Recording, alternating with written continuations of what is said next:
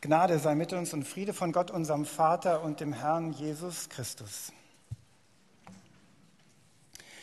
Fünf Dinge, die man damals und heute hofft.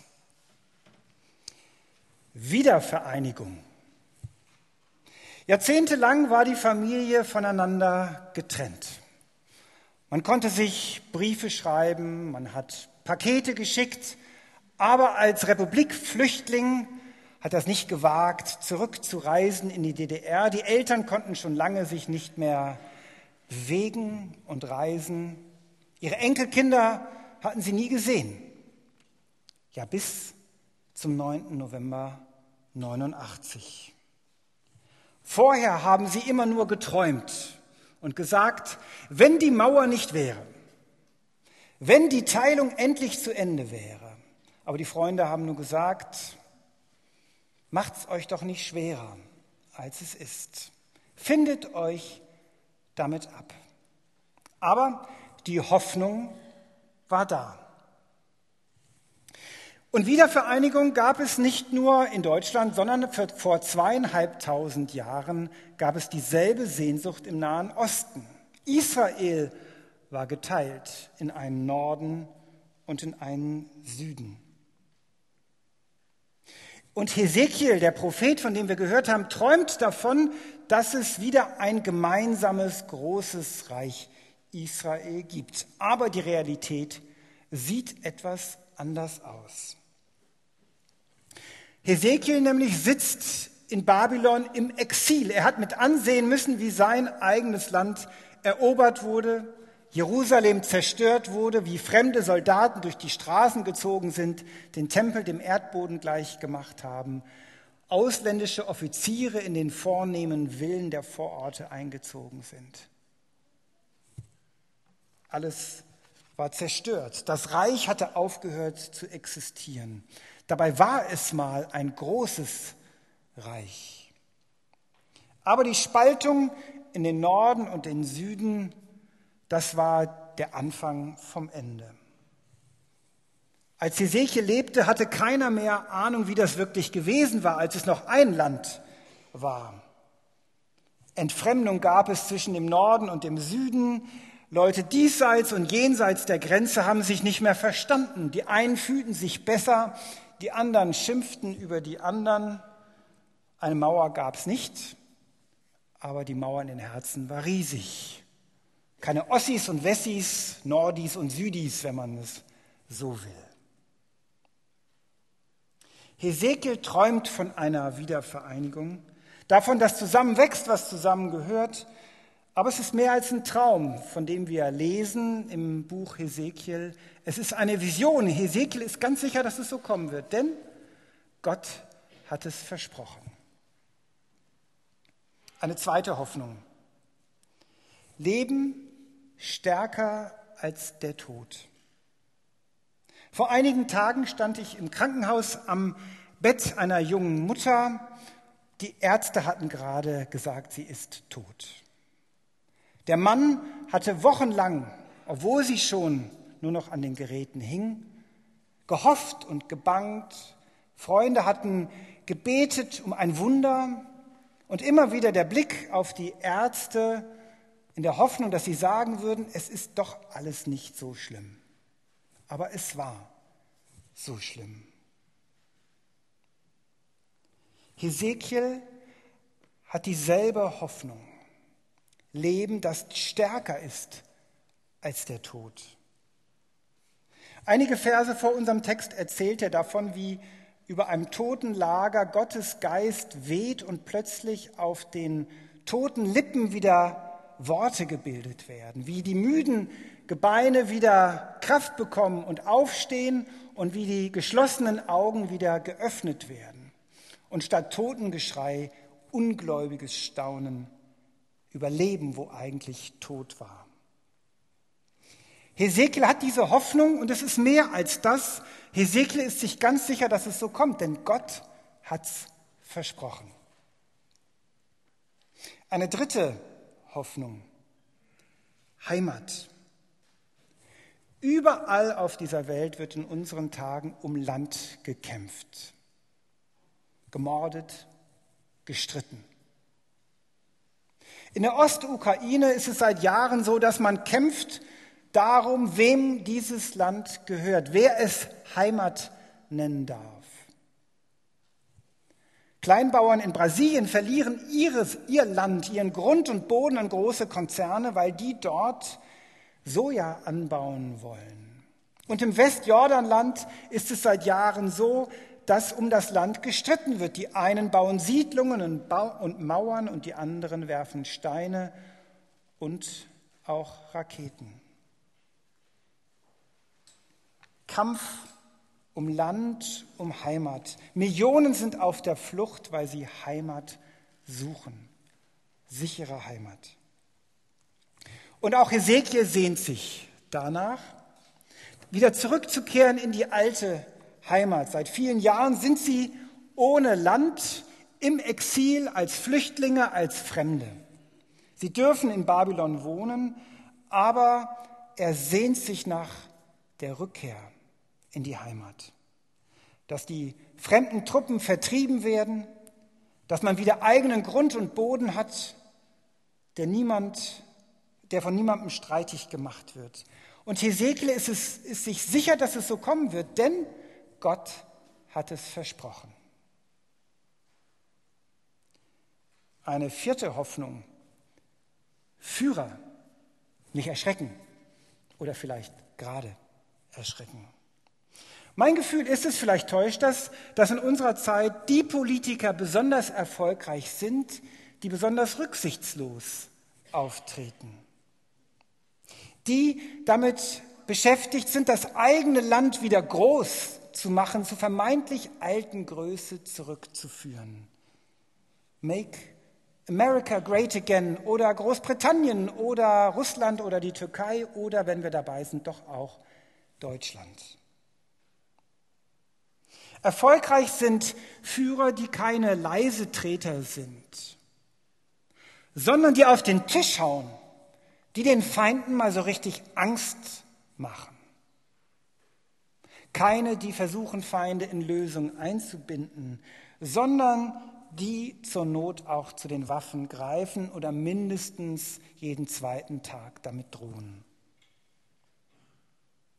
Hesekiel träumt auch von einem Führer, der kommt, von einem neuen David. Für die Israeliten war David der Inbegriff des idealen Herrschers. Er hat ein großes Reich zustande gebracht. Er hat die Feinde im In- und Ausland besiegt, vertrieben. Und Hesekiel sehnt sich danach, dass wieder so einer kommt, der Israel wieder great macht. Großartig. Den alten Glanz wiederherstellen. Und Hesekiel ist sich sicher, dass es so kommt, denn Gott hat es versprochen. Und eine fünfte Hoffnung, anständiges Leben. Manche Eltern, vielleicht sitzen sie sogar hier, die früher gegen Kernkraft auf die Straße gegangen sind und so manche Demo ähm, mitgemacht und erstritten haben, sind überrascht, dass sie heute von ihren Kindern links überholt werden. Die sagen nämlich, wie könnt ihr in den Urlaub fliegen? Wie könnt ihr überhaupt ein Auto besitzen? Das ist völlig verantwortungslos. Warum könnt ihr nicht anständig leben? Wir müssen doch anders leben, anders mit der Umwelt umgehen, mit den Tieren und überhaupt schämt euch. Dabei fühlte man sich so revolutionär damals und eigentlich immer noch. Auch Ezekiel schreibt von der Hoffnung darauf, dass Menschen anders leben dass sie nach der Gerechtigkeit trachten, dass sie nach den Geboten Gottes leben, dass sie Frieden suchen und Hesekiel ist sich sicher, dass es so kommen wird, denn Gott hat es versprochen. Hoffnungen damals und heute. Ein zweiter Schritt, das arme Kind. Das sind ja alles ganz wunderbare Hoffnungen, das hört sich großartig an, aber warum lesen wir den Text gerade am heiligen Abend, wo es um dieses Kind in der Krippe geht? Will man wirklich dieses arme Kind zuschütten mit diesen Hoffnungen? Ist das nicht eine absolute Überforderung? Kann man das Kind nicht mal Kind sein lassen? Soll dieses arme Kind in der Krippe wirklich zum neuen Führer werden, das das Land wieder stark macht, den Tod besiegt und für die Heimat kämpft und das Land zu altem Glanz verhilft? Ein bisschen viel für das arme Kind, möchte man sagen. Es ist ein bisschen so wie bei Greta. Sie soll ja auch quasi im Alleingang das Klima retten und die Leute zum Umdenken motivieren und wenn wir gleich dabei sind, ja diese Welt erretten. Da erinnert man sich doch an das Foto von der armen Greta, wie sie im überfüllten ICE durch Deutschland fahren muss, auf dem Boden. Auf dem Boden. Nur Ochs und Esel fehlen. Es erinnert nämlich ein bisschen wie an das arme Erlöserkind, das keinen Platz findet in der Herberge. Später hören wir zu unserer Beruhigung, dass Greta in der ersten Klasse eigentlich ziemlich gut versorgt wurde was die Bahn ja auch relativ schnell versucht hat, richtigzustellen. Sie wollte auf keinen Fall dastehen wie der böse Herbergsvater, der sagt, für den Erlöser haben wir keinen Platz in der Herberge. Wie man von Greta in 2000 Jahren sprechen wird, weiß ich nicht. Aber von diesem anderen Kind spricht man seit 2000 Jahren. Seit 2000 Jahren kommen immer wieder Menschen in diesem in dieser Nacht zusammen, um diese Geschichte zu hören und immer wieder auch Hoffnungen zu haben, zu staunen, aber auch insgeheim oder manche vielleicht auch nicht allzu insgeheim skeptisch fragen, überfrachtet man diese Geschichte nicht, wenn man solche großen Hoffnungen damit verbindet? Müssen wir uns nicht anderswo die Antworten suchen? Brauchen wir die Lösung nicht von woanders? Es ist ja schön, am heiligen Abend diese Geschichte zu haben, aber mit den Problemen der Welt, mit dieser bösen und garstigen und dunklen Welt hat es doch relativ wenig zu tun.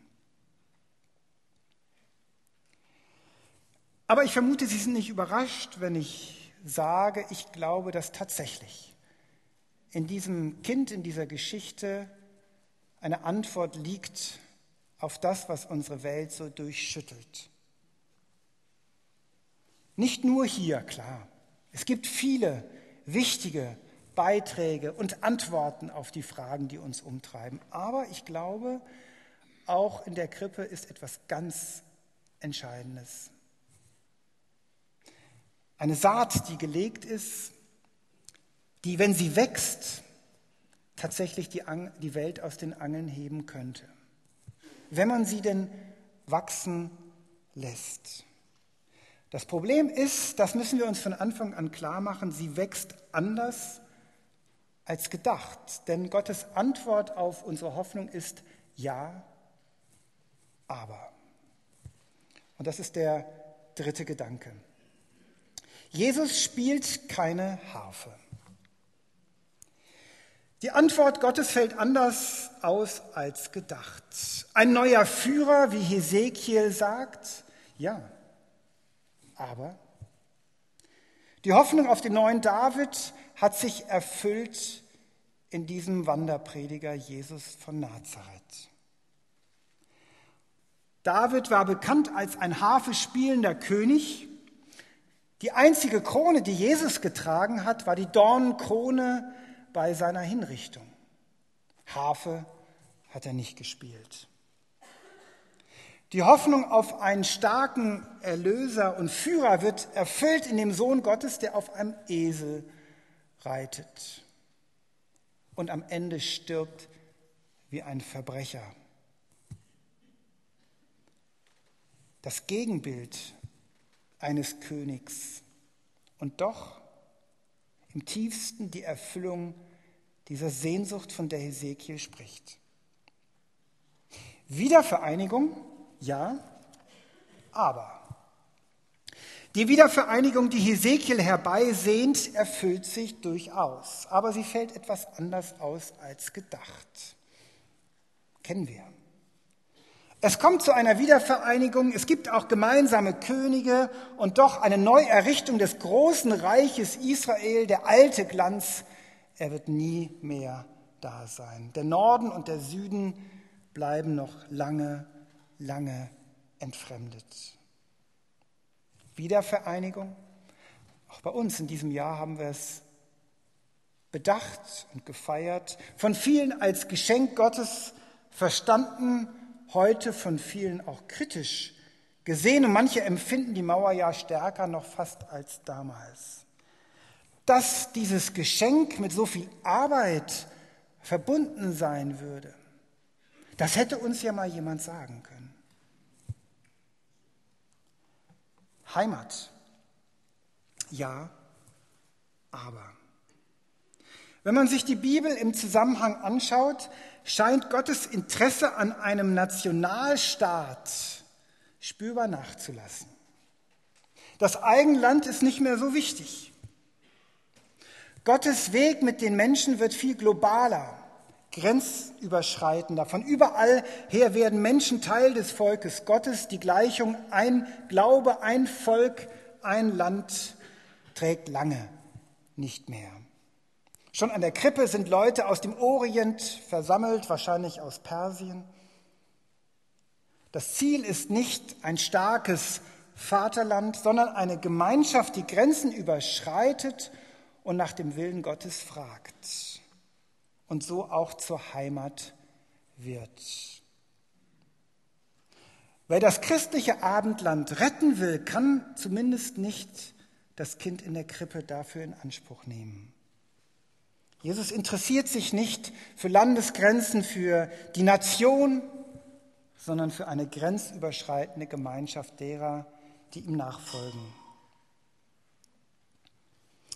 Und zum Schluss Leben stärker als der Tod, ja, aber. Es wird weiter gestorben. Es gibt Menschen, die sterben nach einem langen Leben satt lebenssatt. Es gibt aber auch Kinder, die sterben, Jugendliche, die sterben und junge Eltern, die viel zu früh gehen müssen. Die Augen bleiben geschlossen, obwohl man bettelt und betet. Ja, aber. Was wir auch hören bei Hesekiel und in der Bibel insgesamt ist, dass Gott selbst stirbt. Und dass deshalb Sterben nie mehr, nie mehr ohne Gott sein muss.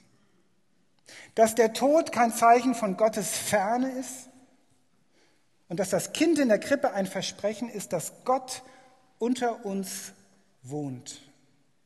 Und zwar überall.